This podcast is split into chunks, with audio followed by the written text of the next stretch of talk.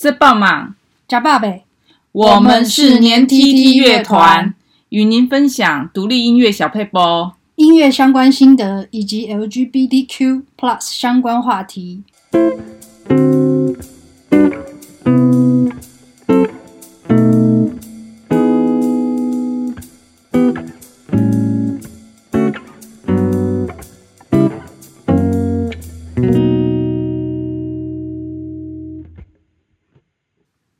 大家好，我是年 tt 的主唱金哲。大家好，我是年 tt 作曲还有制作者 Dingo。呃，我们今天要讲的话题会被很多的录音师和很多的混音师讨厌 啊、呃，就是呃，我们在家里用最简单的录音设备和最、嗯、呃。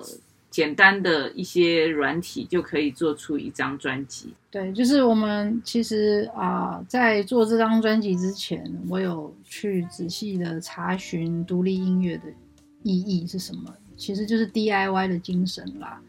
但是独立音乐并不表示我们做的东西要很烂，而是说我们尽量的解决一些技术的困难，然后我们尽量的做出一个符合音乐工业标准的一个专辑出来。然后都是独立完成，所以这张专辑要四十万吗？ban 要三十万吗？ban 要十万吗？ban 都不用。对对，那呃，就是如果说我们的那个什么呃软体够好的话，其实到目前为止，我们花的钱这样到到制成 CD 为止哦，大概五万块上下。如果说你连一些啊、呃、录音设备都没有的话，的确是在五五万块上下了。呃，另外就是说，如果你啊、呃、自己在家宅录，然后使用的设备也是在某一个标准的话，好、哦，那完全不用进录音室，也是可以录到好很好的声音。对，所以我这这张专辑我从来没有进过录音室录录音过。嗯，为什么呢？因为进一次录音室，然后有一个录音师陪着你录音，动辄最少最少的行情大概两三千块一个小时。对，一个小时哦，嗯、那我都不知道可以唱几次 KTV 了耶。对啊，而且嗯，通常都要录到录音师认为可以的时候才能够停止啊，所以也许就是有时候唱错啊，或者是。声音不够饱满啊，等等的因素，你会花很多的时间在录音室里面唱，其实是非常烧钱的。嗯，那像我的话，我平均录一首歌的时间都大概在两个小时多。就是在录的时候，这个使用的软体叫 Logic，但我想大家都已经知道。那它有一个非常棒的功能，就是它可以啊录 Take One、Take Two。唱的地方你可以唱好几次，然后你最后可以去选择去切你觉得比较好的段落，然后最后组成一首完整的曲子。也就是说，你可以把你觉得满意的呃唱的部分去做一些剪辑。嗯、呃，自从我开始就是录专辑之后呢，最近去唱 KTV 的时候，已经开始不习惯我的声音了。为什么？会觉得、嗯、哦，那个那麦克风的 echo 太大声。其实我在我们在录音的时候，就是全部都是我最原始的声音录进去，去好，嗯、然后这样子的话，我的声音就不会被好像被什么东西雾化过一样。对，就是在录音的时候，其实很多人会迷失在录音的时候，选择非常多的外挂，哦，制造很多。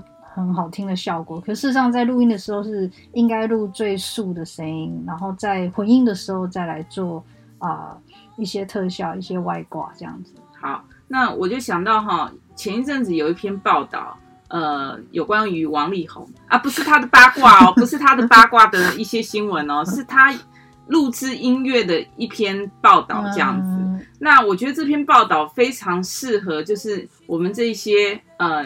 要做宅录的人去看、嗯、这个东西跟，呃设置我们录音的数据是有关的。嗯、对，就是这一篇报道是我在网络上看到有人采访王力宏，他是怎么录音的。那其实我还蛮啊钦佩王力宏的、因为他是一个真的是一个音乐人。然后他有提出一个他在录音的时候的一个他特殊的一个喜好，就是呢，因为我们每一个人在录制音乐的时候哦，基本上设定就是会有一种啊名词叫做采样率。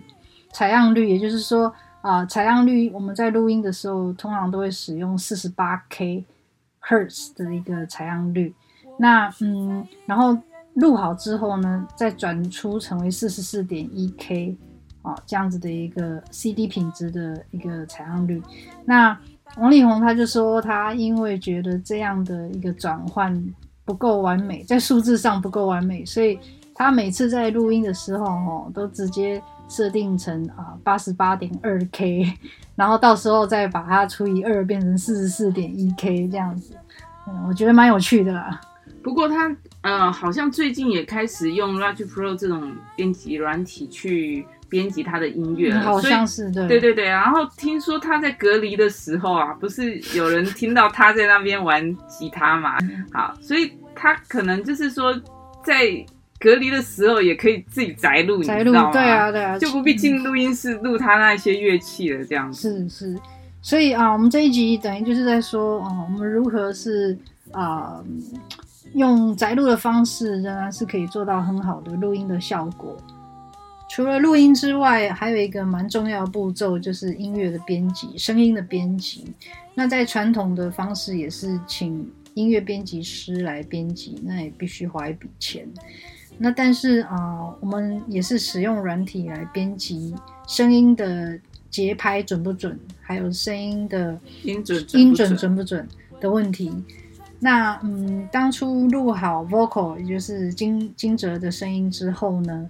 我的我我我我家老婆差点崩溃，不是崩溃，不是差点崩溃，是天天都在崩溃这样子。因为其实再怎么样会唱歌的人哦，都是会有走音的时候啦，或者是走拍的时候，那总不能一直要唱到准为止。所以这时候音乐编辑就非常的重要。那也就是说，在录好之后，那么啊、可以用我们所使用的这个软体哦、来做音准的调整。啊，让让他的声音更准确，啊，还还可以去修他这个拍子啊，在拍子上也要更准准确，所以在这方面的编辑也是花了一番功夫，但是至少啊都是自己编辑哦，就是不需要再去找其他编编辑师来来花这一笔钱。简单的说，就是把我这种台湾国语啦，啊，台湾国语啦，就就修成天籁之音了。